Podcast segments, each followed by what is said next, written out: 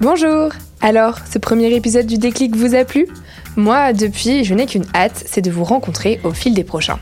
D'ailleurs, le prochain, justement, c'est mercredi. Et pour cet épisode, on se retrouve assis sur un canapé avec Victor Apchi.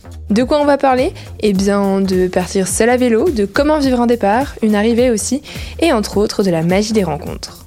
Ici, on parle de déclic. Alors moi, j'ai envie de savoir, euh, avant toute chose, de cette vie euh, bien remplie, pourquoi toi, est-ce que tu avais décidé de partir?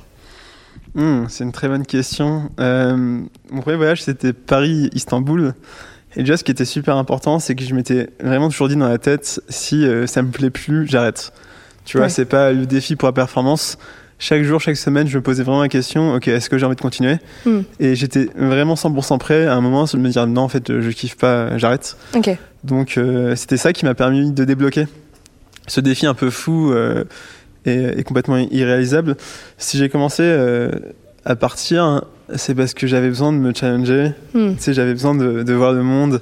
J'étais très bien à Paris, j'étais hyper confortable, mais j'avais besoin et envie de plus. Tu vois, j'avais envie de me prouver que je pouvais vivre des choses, sortir de ma zone de confort, euh, découvrir le monde et Hmm. aussi voyager de manière un peu alternative.